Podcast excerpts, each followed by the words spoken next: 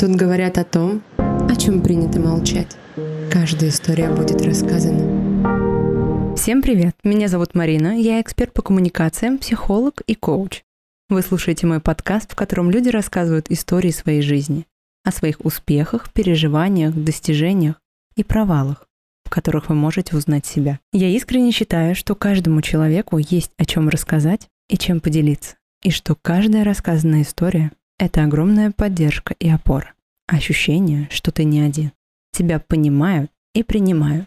В феврале 23 года на приеме психотерапевта я узнала о себе крайне интересную информацию, которая ответила на многие вопросы обо мне. В том числе, почему в свое время я так усердно начала увлекаться коммуникациями, психологией влияния и невербальным общением. Психотерапевт рассказал мне, что у меня СДВГ.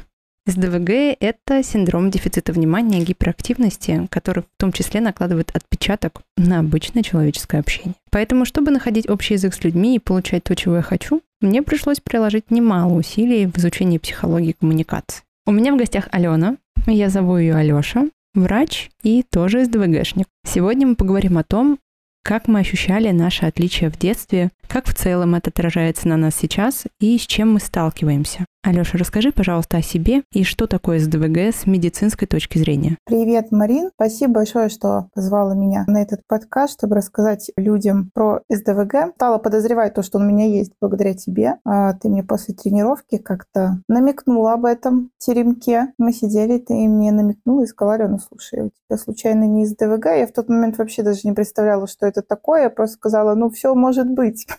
Я думаю, я ничего не удивлюсь. Может быть и СДВГ. Знаешь, знаешь, почему я тебя тогда так спросила? Почему? Раньше, находясь в компаниях, все умилялись и удивлялись с меня. Я единственный человек, кто в компании что-то терял, вечно витал в облаках. Это у меня была смешная мимика, над которой все ржали. А потом появилась ты. Пришла и видя мимика. тебя, да, я начала наблюдать это со стороны. Я такая, хм, мы похожи. А чем мы похожи? И когда мне поставили диагноз, я такая, а может быть, мы похожи вот этим? Как оказалось, мы похожи именно вот этим. Да, я тогда, помню, ехала, стала читать просто сначала статьи в интернете и не могла поверить в то, что я вообще наконец-то стала узнавать себя. И я просто читала и понимаю, что ну, это ну, действительно я. Ну, это просто описана вся моя жизнь. Я села, помню, на лавке возле подъезда, сделала тесты. Ну, вот эти опросники специальные, которые ты мне как раз и скинула. Там у меня было прям все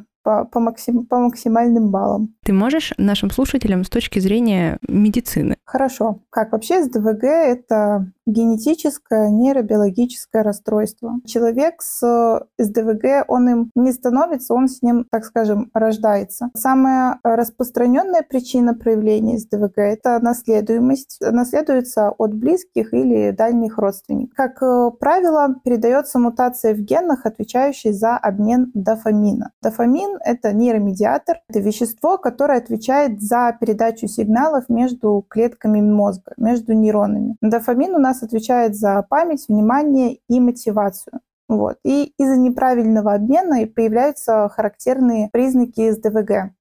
Например, у нейротипичного человека, да, у которого нет каких-либо психоэмоциональных особенностей, у них дофамин работает плюс-минус одинаково. То есть люди в состоянии контролировать свою увлеченность каким-то делом. У человека с СДВГ, так скажем, вот этот вот переключатель, он сломан. И дофамин работает неправильно, он работает такими большими скачками. То есть если появляется какой-то внешний, какой-то интересный внешний стимул, который поглощает внимание, то на этот внешний стимул начинает выплескиваться просто огромное количество дофамина, и человек погружается вот в этот процесс, как говорится, с головой, ему перестает быть интересно все вокруг. Например, с сериалами обычно начинаешь смотреть сериал, и ты смотришь не одну серию, а ты смотришь серии 2, 3, 4, 5, пока у тебя вот действует этот вот огромный поток дофамина на тебя. Потом, когда это проходит, то дофамин э, снижается, и суть в том, что тебе не только не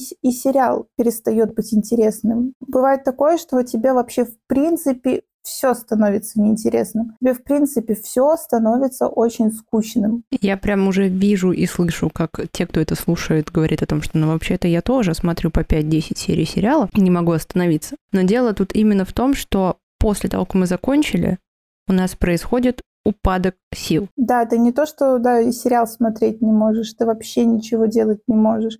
Ты с кровати подняться не можешь. У тебя просто нет сил вообще, в принципе, дальше продолжать жить нормально, также существовать. Вот. Это самая главная причина. Также одной из причин развития СДВГ – это задержка в развитии префронтальной коры головного мозга. Она формируется на поздних этапах развития ребенка и отвечает за исполнительные функции – контроль эмоций, поведение, социальное активное внимание, на планирование какой-либо деятельности, на движение, речь. И из-за этого медленнее идет развитие связи между различными областями мозга. То есть в результате ребенок, взрослея, может так и не приобрести тех способностей к самоорганизации, которыми обладают сверстники. И вот как раз в большинстве своем страдает, очень сильно страдают как раз исполнительные функции. И вообще, как я слышала, что если людям с СДВГ сделать э, МРТ, головного мозга, то на МРТ прям будет видно, что вот именно префронтальная кора, она тоньше нормы и не, не так развита, как у других людей. Есть э, такой момент, когда я была в одиннадцатом классе, я решила уйти на домашнее обучение. На это же нужны какие-то весомые основания. Раньше было недостаточно просто заявления. Я ходила по врачам, и один из э, тестов был ЭЭГ у нас, да, мозг проверяет. Угу. И я тогда думала, что я обманула аппарат, но что-то мне подсказывает, что нет. В общем, мне выписали справку, что мне положено домашнее обучение, что у меня что-то немножечко не так. Ну да, кстати, и э, при постановке диагноза э, ЭЭГ тоже учитывают. А вообще так сейчас как такового пока что в России диагноза именно как СДВГ не ставят. А вообще как бы в медицинской сфере для того, чтобы ставить диагноз и кодировать сам диагноз, используют э, международную классификацию болезней, называется на МКБ. МКБ 10. 10, потому что это десятый пересмотр этой классификации. И СДВГ там кодируется как э, гиперкинетическое расстройство и относится к рубрике эмоциональные расстройства и расстройства поведения, начинающиеся в детском и подростковом возрасте. А вот уже МКБ-11, которая, э, например, в западных странах сейчас уже пользуется МКБ-11, у нас пока еще не стали пользоваться, но там СДВГ уже включен как а, отдельный диагноз. Именно идет диагноз СДВГ, и именно для этого диагноза и по похожих на него сделана отдельная рубрика, которая называется «Нарушение нейропсихического развития». Туда также, я знаю, относятся нарушения аутического спектра и еще какие-то. Вот больше не помню, что именно туда относится. Вот, но это очень большой показатель того, что действительно сейчас в этом направлении делают большие исследования, официально стали в медицинской сфере, в научной сфере признавать, что да, действительно, это существует. Я читала, что СДВГ есть у 5-10% населения, но это только те, кто диагностирован. Да, есть вообще еще такие варианты, когда у человека не было никаких признаков в детстве, то есть он мог расти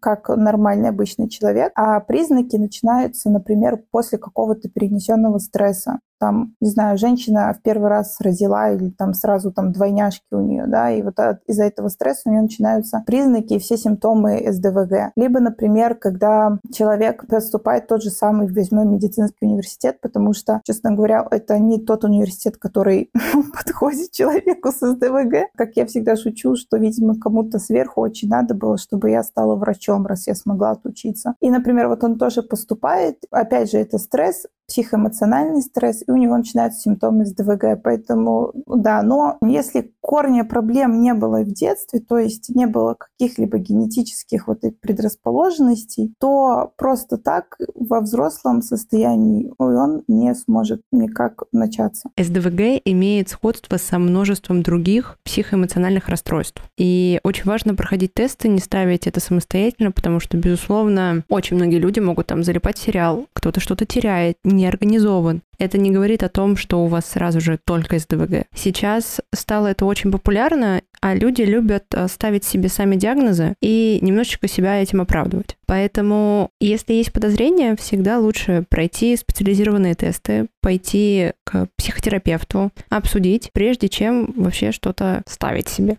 Пожалуйста, никогда не ставьте себе диагнозы сами. В принципе, мы сейчас живем в таком мире, мир технологий, мир очень быстрый, мир очень шумный, и можно, в принципе, многим людям заподозрить, что сказать, что да, вот я также устаю, мне тоже нет сил, меня тоже раздражает шум там и так далее. Но тут э, главнее всего сначала подумать о себе. Если уж возникает такое предположение, что может быть из ДВГ, то в первую очередь, ну, это, естественно, пройти тесты и в первую очередь задуматься о себе именно в детстве. Как вы себя вели, каким вы были ребенком. Ну и, и да, как Марина правильно сказала, что самодиагностикой тоже сильно и самому ставить себе диагнозы не стоит. Но вообще, несмотря на то, что о термине СДВГ сейчас тоже уже многие слышали, многие себе ставят диагнозы, все равно у большинства людей остается масса заблуждений по этому поводу. К примеру, многие считают, что это только детская история, что это вот только в детстве, вот если это мальчик, особенно мальчик, бегает, прыгает, все ломает, никого не слушается, на месте сидеть не может, то во взрослом возрасте это все проходит и что все симптомы проходят во взрослом возрасте. Но это кардинально неверно, потому что на самом деле мы учимся компенсировать все эти симптомы, чтобы как-то продолжать жить в этом мире, коммуницировать с людьми, мы подстраиваемся. И иногда это все может приводить, вот эта компенсация, к плачевным последствиям. Может развиваться тревожность, это нервозное состояние, это может привести приводить к различным рода зависимостям, алкогольным, наркотическим, игровым зависимостям, к депрессии.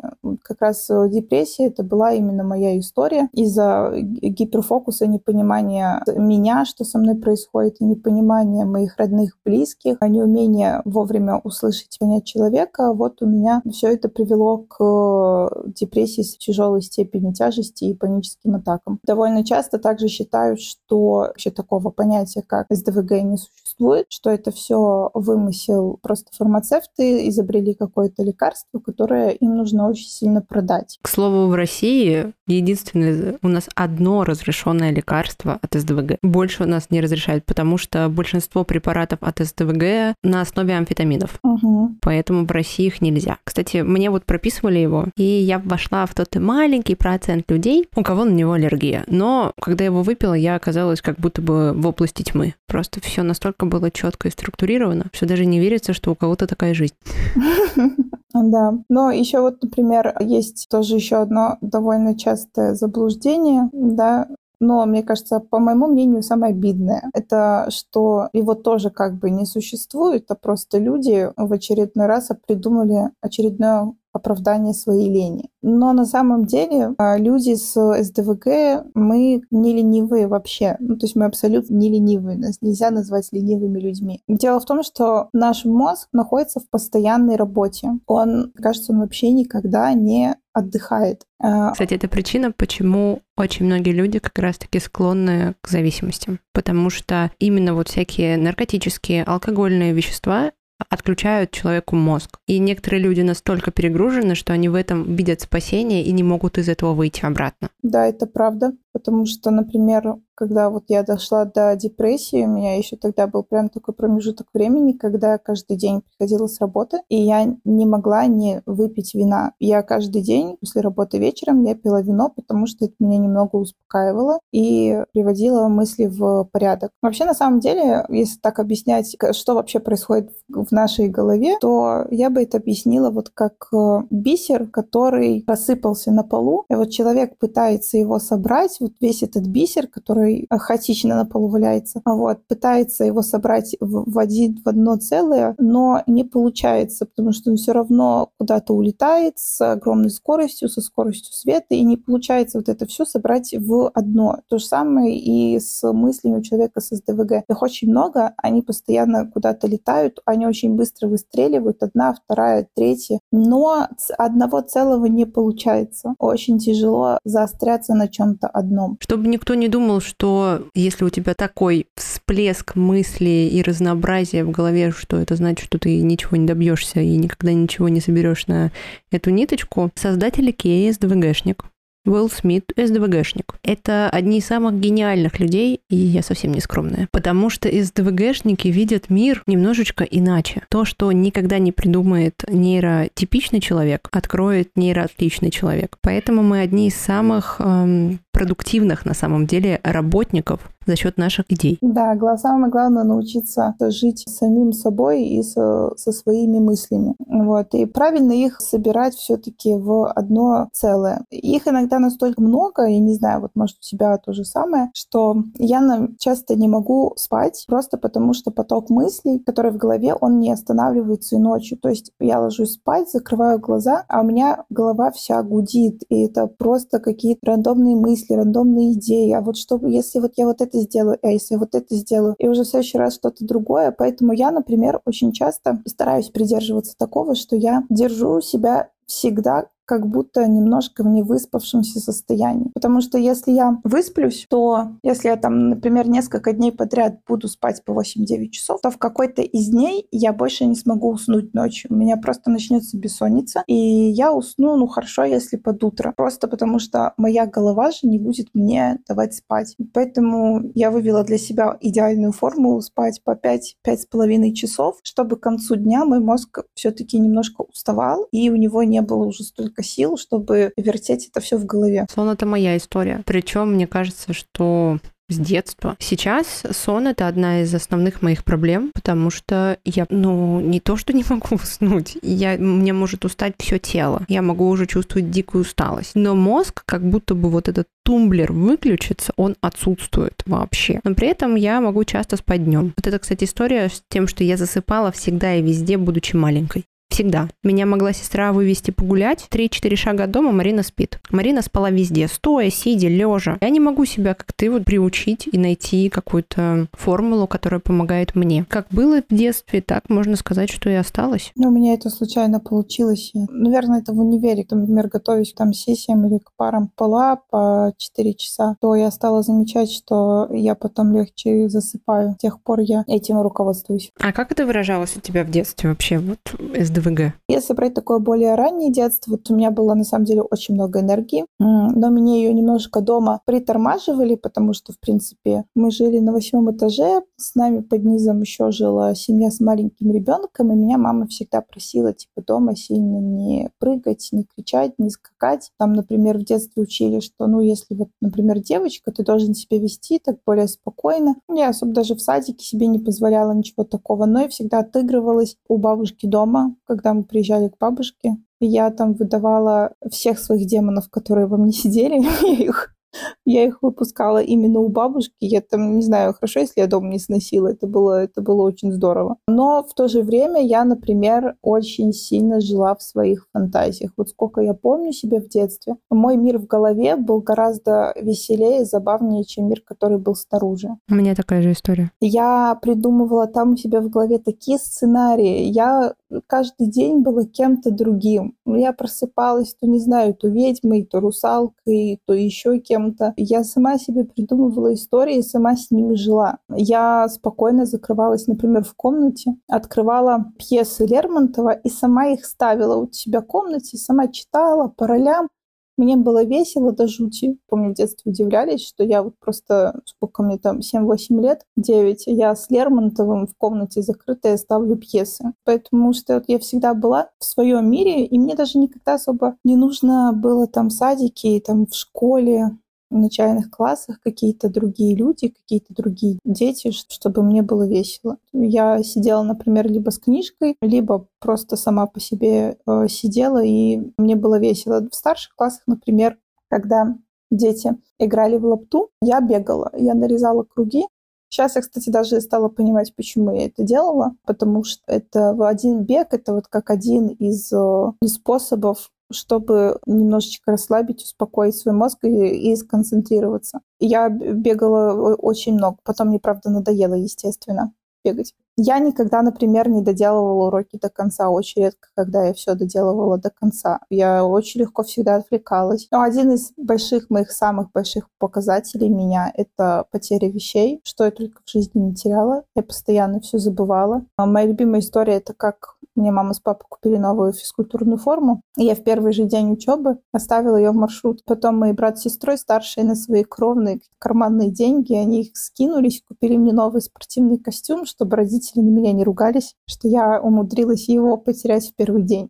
Я недавно маме рассказала, она очень смеялась этой историей. А увлечение? Ой, чем я только не занималась, честно говоря. Занималась музыкальной школе фортепиано, я пыталась закончить музыкальную школу. Естественно, мне ничего не вышло, потому что это вот скукота, когда ты сидишь и просто нажимаешь на одни и те же клавиши по много раз. Это вообще нет. Мне кажется, моя преподаватель по специальности просто перекрестилась, когда я сказала ей, что ухожу занималась пятиборьем, но там меня немножко здоровье подвело, поэтому я ушла. И занималась всегда танцами спортивно-бальными. Ну вот, наверное, из всего того, чем я когда-либо занималась, ну не знаю, если пятиборье, если кто-то не знает, это бег, плавание, стрельба из лука, конный спорт, фехтование. Слушай, у меня, например, очень сильно выражалось в том, что у меня был беспорядок и по сей день.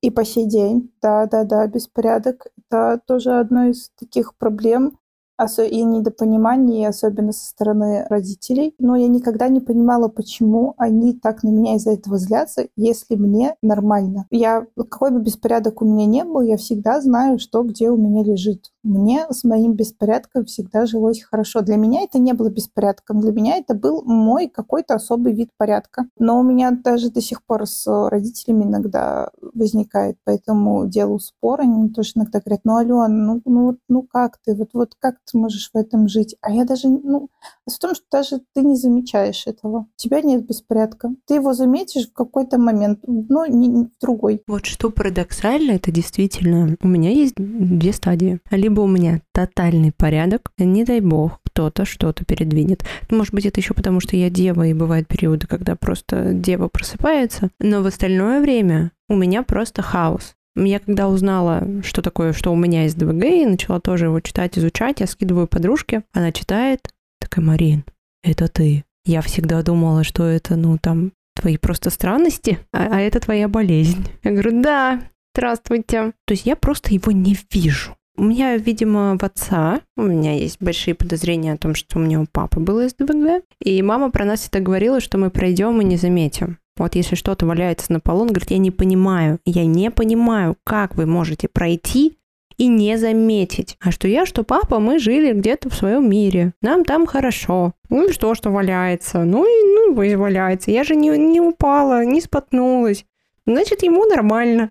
Самое Мне тоже нормально. Ты можешь заметить, что оно там валяется, но ты пока будешь туда идти, тебя что-то отвлечет, и ты уже все, ты забыл о том, что ты шел поднять, то где-то что-то валяется, и оно так дальше остается там лежать. Я по сей день делаю тысячу дел одновременно. Это была одна из причин, по которой я пошла к психотерапевту, потому что в какой-то момент количество этих дел слишком сильно возросло. СДВГшники не могут долго концентрироваться на одном, если не впали в гиперфокус. Я обычно делаю типа здесь чуть-чуть, тут чуть-чуть, там чуть-чуть. Это обычно там 3, максимум 4 задачки. Этой зимой у меня таких задач стало примерно 10. И если в обычном состоянии своем я здесь чуть-чуть, там чуть-чуть, и оно растет и делается, то когда задач стало 10, я поняла, что я просто нигде. Ну, я ничего не могу. Я и делать особо ничего не хочу. Мне вроде все интересно, но делать я ничего не хочу. У меня в тот промежуток времени был очень сильный упадок дофамина. Ты уже сказала, что СДВГ имеет свойство просыпаться сильнее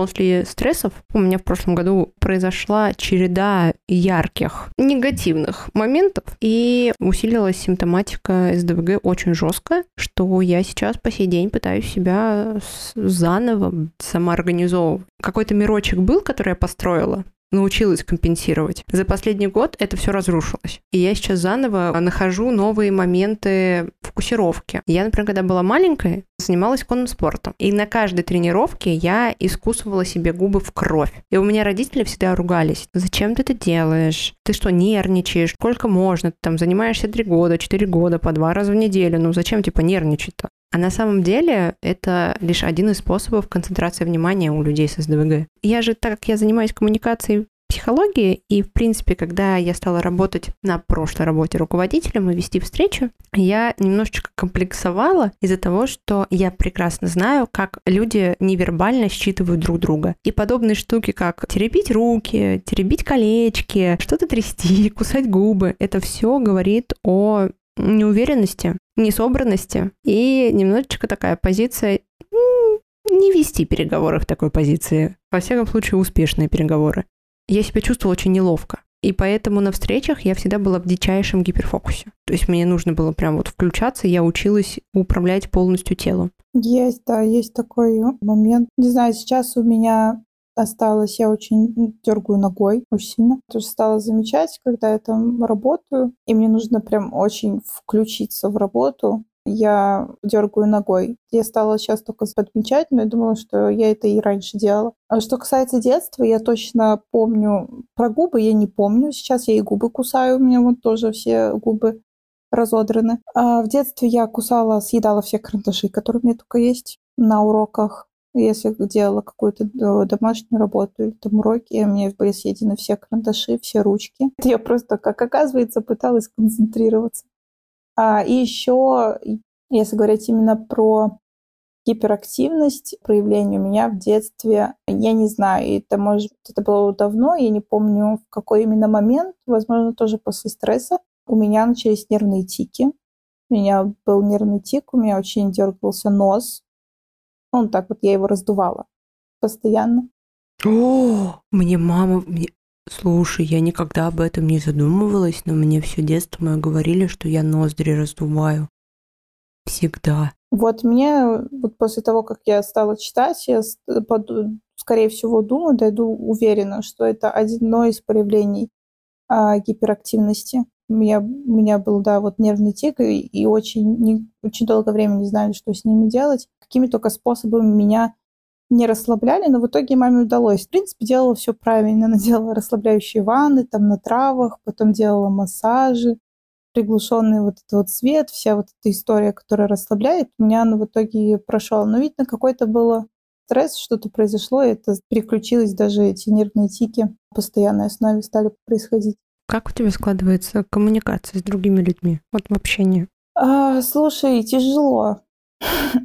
тяжело. А, я вообще понимаю, что я как собеседник, чтобы со мной сесть и что-то долго мне рассказывать, это вообще не я. Потому что если мне начинать рассказывать какую-то историю, я примерно через пять минут начну отключаться. Я буду стараться, честное слово, буду очень стараться не пропустить ни одного слова и понять, э, о чем говорит человек, но я, скорее всего, отключусь в какой-то момент. Это происходит даже, ну, ты не понимаешь, когда это происходит.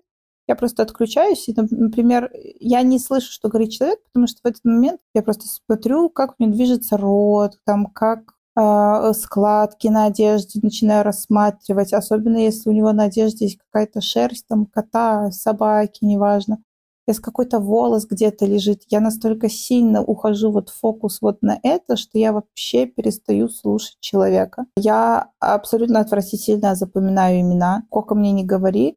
Если честно, я на танцах даже не знаю, когда я узнала, как всех зовут.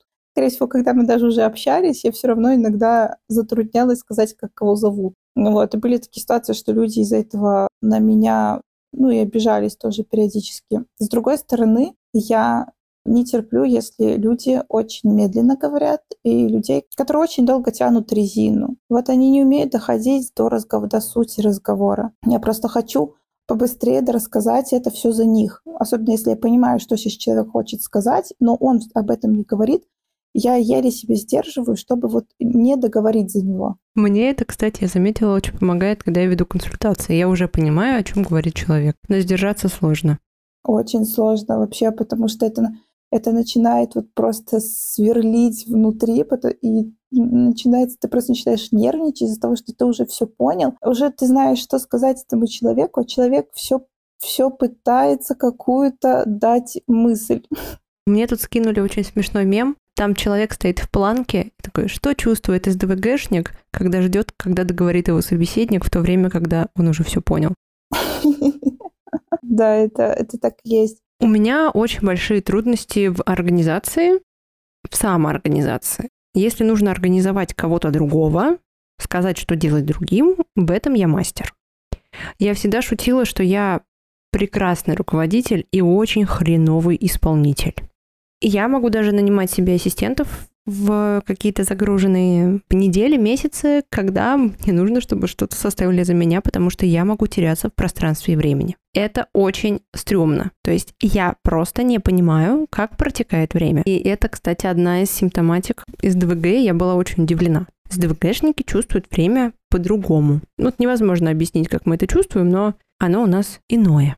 Кажется, у нас закончился фокус внимания. Нет, подожди, мы справимся. Надо просто ногой потрясти, и я сейчас включусь. Слушай, с тем, насколько сильно я теряюсь в пространстве, как бывает сложно организовать свое время, я когда-то хотела пойти учиться на юриста, но не смогла. Я поступила на экономический, потом думала, что пойду на юрфак. Но чем старше я становилась, тем я понимала, что память моя становится несколько хуже. Юрфак — это все-таки про запоминание законов. Поэтому, когда ты мне сейчас говоришь, что ты с СДВГ врач, у меня возникает вопрос «как?» Сама не знаю. Честно, для меня самой это загадка, потому что училась но было крайней степени тяжело. И так всем тяжело во время сессий. Но я один раз только не сдала экзамен, как странно. Я не сдала экзамен один раз, и я после этого очень сильно плакала, но плакала я не из-за того, что я его не сдала, а из-за того, что мне сейчас нужно опять это все читать. Слушай, я в институте, кстати, сдавала практически все на автомат. Вот именно потому, что мне было лень потом сдавать экзамены. Ну вот и я училась, потому что я не хотела это все пересдавать. Еще же есть такая проблема, что если тебе что-то не нравится, особенно с ДВГшником, это же невозможно заставить себя это сделать. Абсолютно. Это настолько отвратительно, потому что как бы когда ты маленький, у тебя есть много хочу, а когда ты взрослый человек, у тебя есть много надо. И чтобы заставить себя делать надо, к этому нужно придумать, почему я должна хотеть это сделать. Для чего мне это? Да, и вот, например, как ну, то есть ДВГшников, они очень большая склонность к прокрастинации, да, то есть мы прокрастинируем очень много.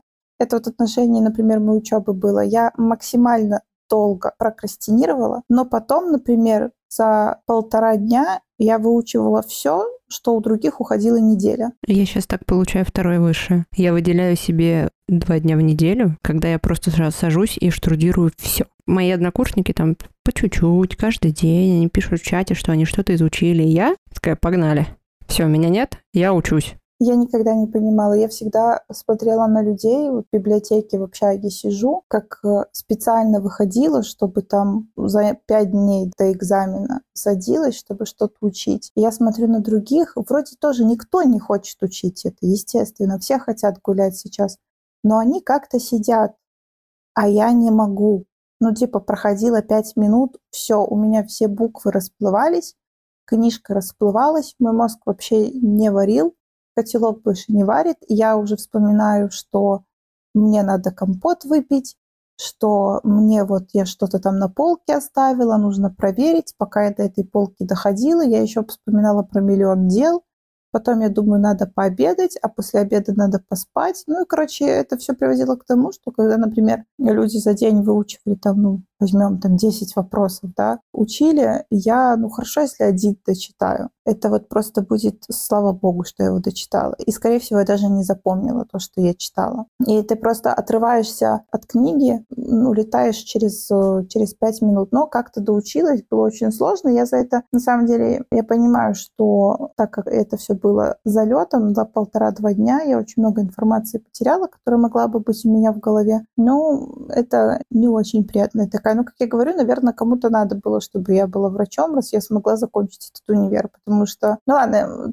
скажем так, я его закончила, потому что на самом-то деле мы крайне, крайне умные люди. Из-за способности это все, всю эту информацию впитать в себя за три дня, я его и закончила. Хотя было дико трудно. Знаешь, мой бывший муж всегда задавал мне вопрос, как можно быть настолько умной и настолько глупенькой одновременно? Ну, да, вот да, да, да, вот что-то такое было вообще, что мне, например, когда учителя говорили, что, ну вот, что я умная, но я не стараюсь. Вот если бы я старалась, я бы, я бы смогла больше всего сделать. Но вот ты не стараешься. А я и не, не старалась. Я просто, я делала, честно, делала все, что могла.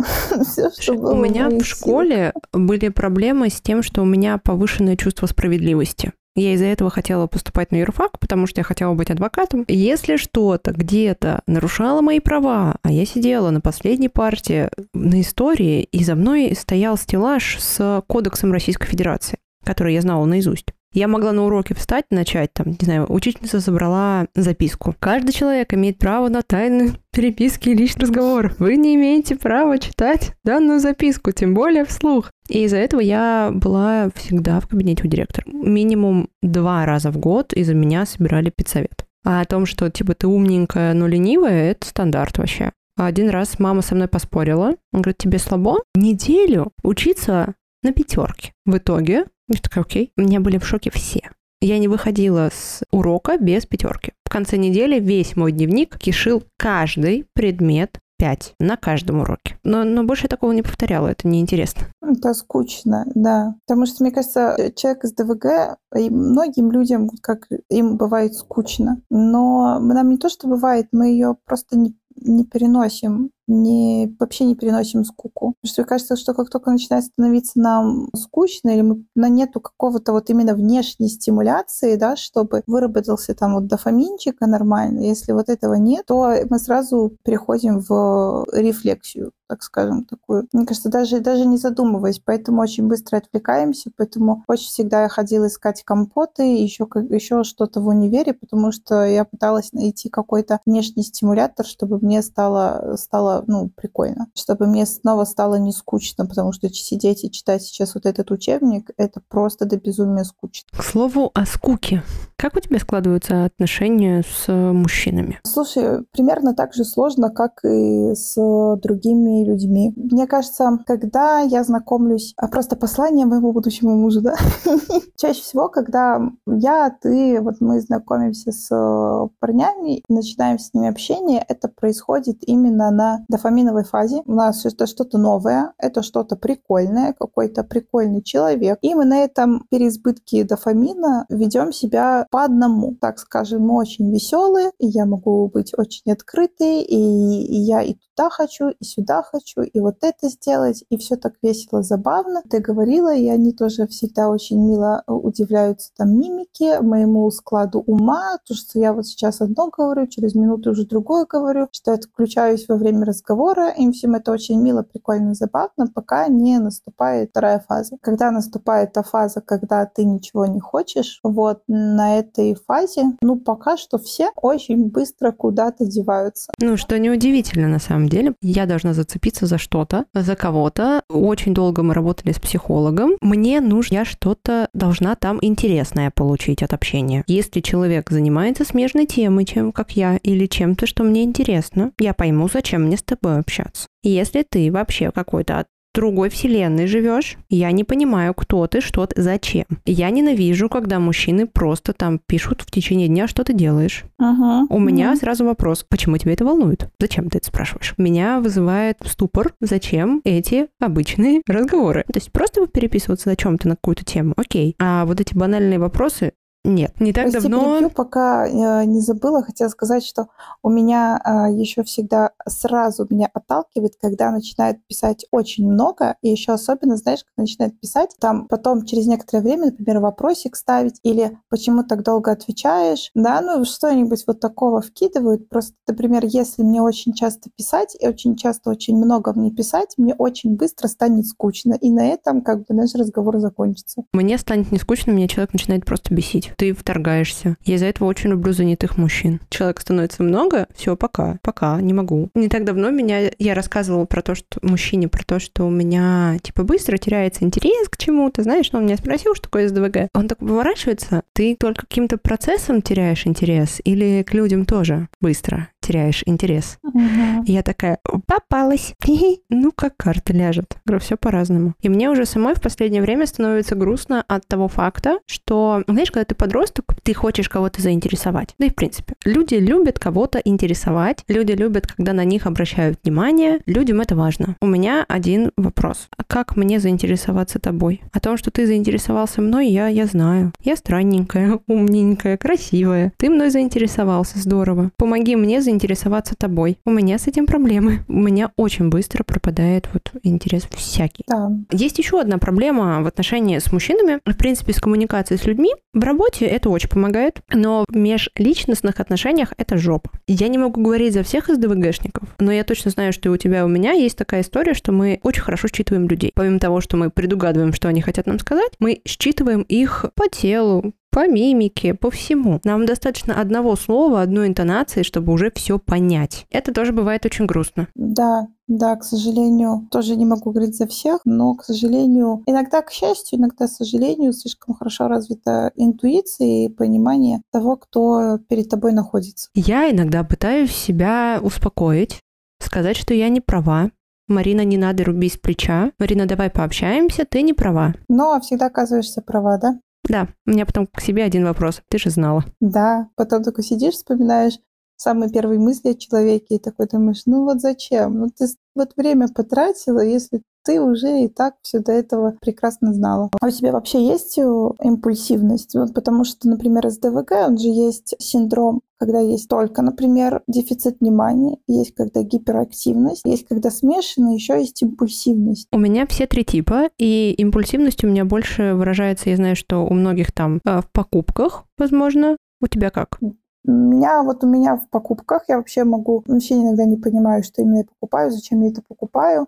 И из-за этого как бы страдает очень часто финансовая сфера у меня, потому что из-за импульсивности именно в покупках я не умею вообще тратить, копить. Точнее, тратить я умею слишком хорошо, но неправильно. Вот. Там копить, как-то складывать деньги не получается. У меня, на самом деле, вот финансовая сторона вопроса тоже страдает. Тоже не могу, чувствую себя немножко, ну, уже не по возрасту, это уже ненормально. Я очень хочу себе мужика, который в этом плане силен, иначе нам пиздец. Да, да.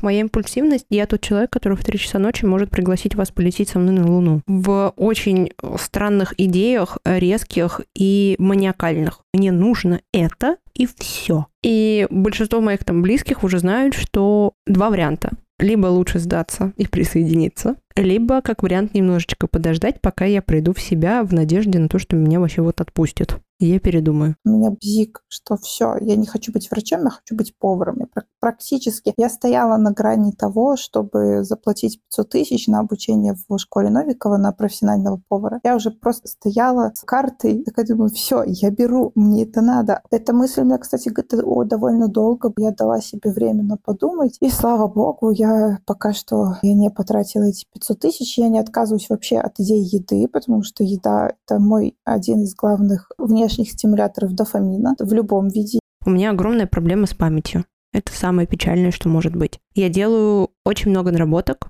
очень много материала, а потом забываю, что я это делала. Ой, это да, это больная тема. Я не знаю, где мне сохранять какие-то свои мысли, либо что мне нужно сделать, либо кому мне нужно позвонить, так, чтобы я не забывала о том, что я это где-то писала. Какое-то время я вела программу общую, с тем, что мне было прям там по вкладочке, знаешь, там идея, надо сделать, тема того-то, тема того-то. И когда мне в голову приходила мысль, я заходила в это приложение и распределяла эту мысль в нужную мне папочку. Меня хватило так на пару месяцев. Теперь все снова летит по одному предложению в заметке, которые я, естественно, там забываю.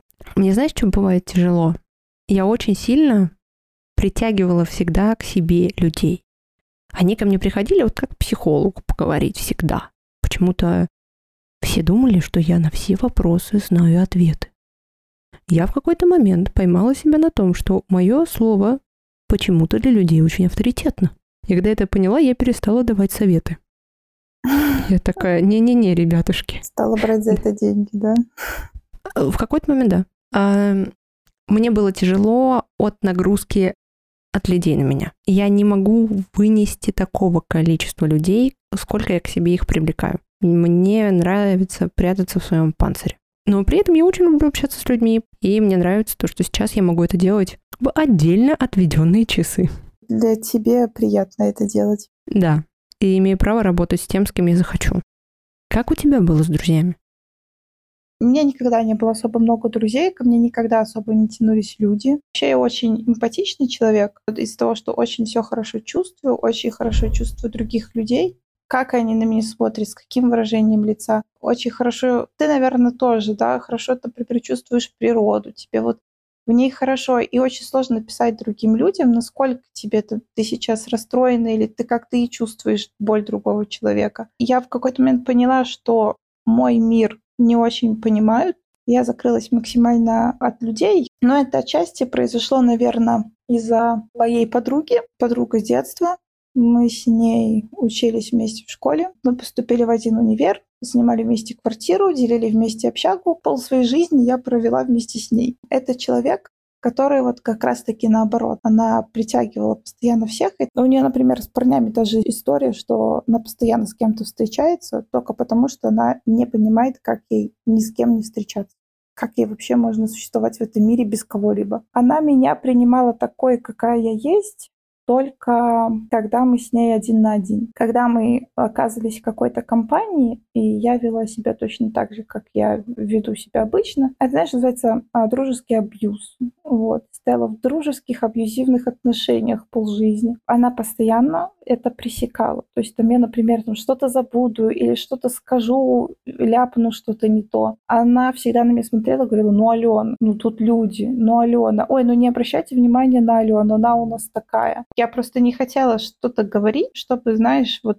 не было вот этого вот, типа, ой, ну, это Алена. Продолжалось это достаточно долго. Я поняла, что у меня, в принципе, мало друзей из-за того, что меня не привлекают атипичные люди. И был один момент в жизни, когда наше общение с ней прекратилось. Там изредка «Привет, как дела? Нормально, пока». Вот, я уже в этот момент жила в Москве. И так вышло, что я в этот момент записалась в Квик, пришла к ней э, на первые занятия на стрип. И как раз это там плюс-минус стало совпадать с тем временем, когда я перестала общаться. Произошло такое странное. Я там впервые поняла, что мои странности кому-то нравится. Да. Я поначалу вообще не понимала. Я настолько за жизнь научилась это скрывать. Я себе говорила, что Алена, это ненормально. Алена, это нельзя показывать людям. Алена, типа, что ты опять все теряешь, зачем ты это теряешь, зачем ты сейчас это вообще говоришь. И когда я стала видеть, что люди на это не то, что вообще не, не реагируют, они даже это тебя поддерживают, и я вообще, я была в ступоре, я не знала, как действовать, и я просто на всех смотрела в зале, и я не могла понять, мне кажется, или, ну, я прикалываю этих людей. Типа, мне кажется, или я им нравлюсь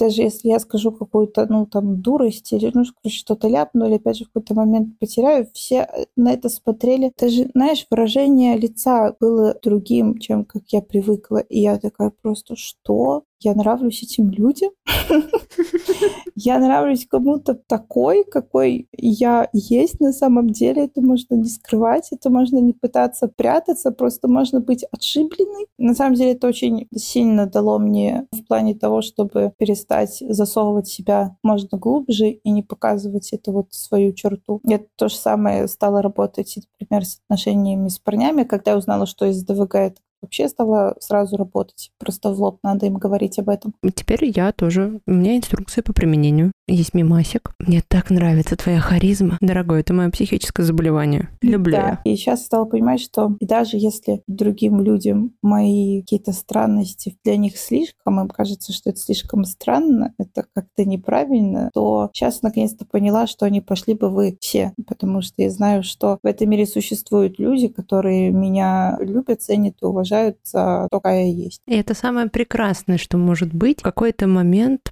понять, что тебе не надо подстраиваться, что для тебя есть место в этой жизни таким, какой ты есть. Все. И когда появляются люди, которые тебя любят, со всеми странностями, со всеми тараканами, они не ставят на тебе крест больной, странный, ненормальный. Они принимают это просто, ну, мы тебя любим. Когда появляется, да, какой-то человек, который говорит тебе, как тебе надо себя вести, что с тобой что-то не так, такой, да пошел нахер. В мире существует очень много всего, помимо СДВГ, из-за чего люди чувствуют себя непринятыми, непонятыми, чувствуют, что они вынуждены подстраиваться под этот мир. Самое большое счастье в этой жизни, есть такая хорошая фраза, главное найти своих и успокоиться. Свои — это не такие же. Свои — это те, кто тебя принимает любым, кто не осуждает, кто дает пространство, кто просто принимает. И я хочу пожелать всем найти таких людей. А тех людей, которые не готовы принимать вас разными, такими, какие вы есть. Зачем вам такие люди? Я надеюсь, что эта история для кого-то была полезной, кто-то узнал в ней себя. Ой, ужас как. Где эта способность сфокусироваться на сто процентов? Она от меня уходит. Она закончилась. Она уходит Мне в детстве говорили, ты начинаешь за здравие, а заканчиваешь за упокой. Потому что у меня в конце закончился дофамин. Все. Я бы хотела пожелать вам самим принять себя в первую очередь такими, какие вы есть.